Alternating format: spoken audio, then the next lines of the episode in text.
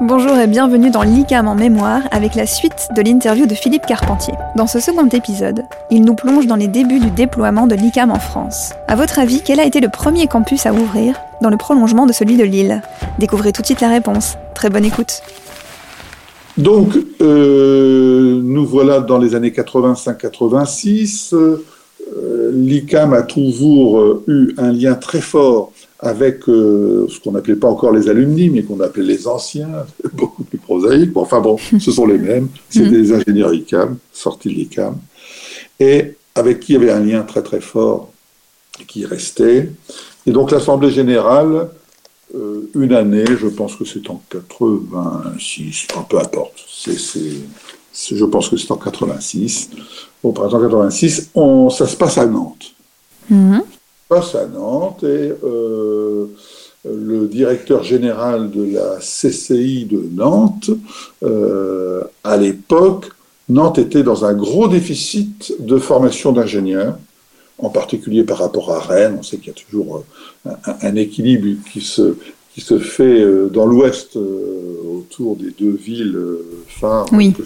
Rennes et Nantes, et incontestablement, Rennes avait à l'époque euh, une notoriété euh, universitaire et de formation d'enseignement supérieur euh, nettement supérieure à Nantes. Donc Nantes cherchait, la région de Nantes cherchait beaucoup de, de formation d'ingénieurs. Et à l'époque, il y en a qui ont été créés, il y en a qui ont été importés en nombre important.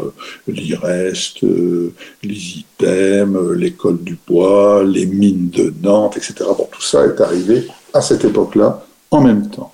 Hmm. piloté par la région nantaise qui euh, souhaitait combler un déficit de formation d'ingénieurs. Et entre la poire et le fromage, à la fin du repas qui réunissait, qui était donné à la CCI, euh, le directeur général de, la CCI de l'époque euh, dit à Guy Carpier euh, Dites donc, votre truc c'est pas mal, le truc dont vous nous paraissez pas mal, l'ICAM. Euh, et qu'est-ce que ça vous dirait Est-ce que vous avez déjà réfléchi à, etc. Bon, l'affaire est embringuée et en 1988, l'ICAM ouvre à Nantes hmm. des classes préparatoires euh, en France, les classes préparatoires sont euh, du ressort des établissements secondaires et pas de l'enseignement supérieur. Donc euh, nous avons à trouver à chaque ouverture un lycée partenaire. Un lycée partenaire. Hmm. À Lille, c'était le lycée Ozanam hmm. et à Nantes, ça a été le lycée La Jolivrie. Et donc, ouverture de ces classes préparatoires en 88. Évidemment, vous avez compris que pour ouvrir une école, euh, ce qu'il faut, c'est des élèves. Donc, euh, première mission importante, euh, ex nihilo pour une école qui n'existe pas, entraîner des candidats de valeur, ambitionner de faire l'ICAM à Nantes. Je me suis installé en 90 dans ce rôle-là de manière un peu forte en prenant le département d'énergétique et en faisant le cours de mécanique des fluides euh, à Nantes. À Nantes.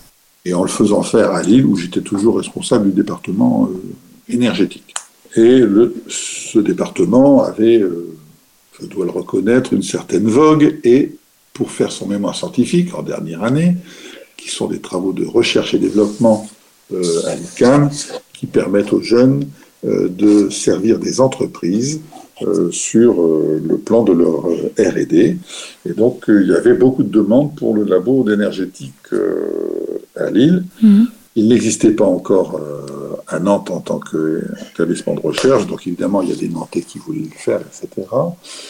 On me demandait pourquoi ça marchait si bien. Et je disais, ben, c'est parce que je ne suis pas souvent là. Mhm. Et c'était vrai, j'ai pu expérimenter un des principes de management que m'avait transmis le père Fauché, c'est il ne faut surtout pas se rendre indispensable, il faut tout faire pour que ça marche quand on n'est pas là. Eh bien, euh, j'ai pu vérifier, là aussi par hasard, parce que j'étais obligé de partir, mm. que ça marchait mieux euh, sans doute parce que je n'étais pas toujours là et que la délégation était une obligation pour moi hmm. et que faire confiance était une obligation pour moi. J'avais pas le choix.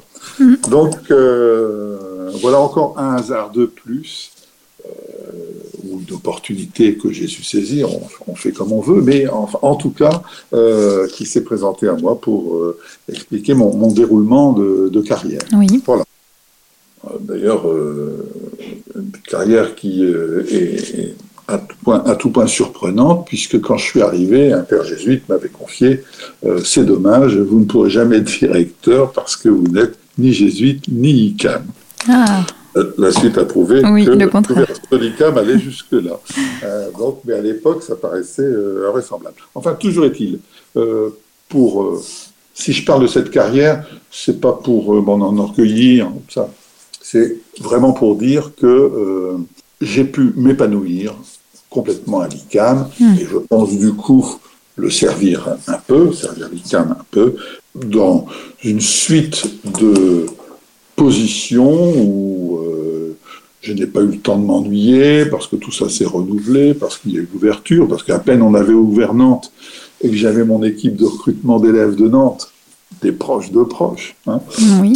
Euh, et, on a ouvert Toulouse. Alors je leur ai dit, eh maintenant, les gars, vous, changez de posture, il ne s'agit plus de l'Ouest, Mm. Au passage, euh, au bout de trois ans, Nantes avait pratiquement autant de candidats que Lille. On était passé à près de 2000 candidats. Mm. allez, un vrai succès. C'était plutôt 12, 1200 et 800, mais bon, c'était les mêmes ordres de grandeur. Et on avait fait dans l'Ouest tout de suite euh, le plein.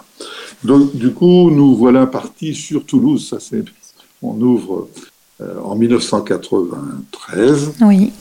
Date de la première sorte la sortie de la première promo de Nantes, euh, on s'installe à Toulouse et on ouvre la classe préparatoire, la première classe préparatoire.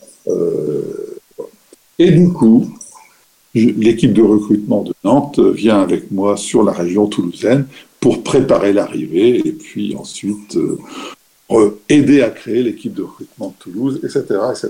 C'était tout simplement passionnant. le vrai plaisir était de le vivre avec ses étudiants collaborateurs. Retrouvez la suite de cette interview dans le prochain épisode de l'ICAM en mémoire. Si vous aimez ce podcast, n'hésitez pas à vous abonner depuis votre plateforme d'écoute préférée. À très vite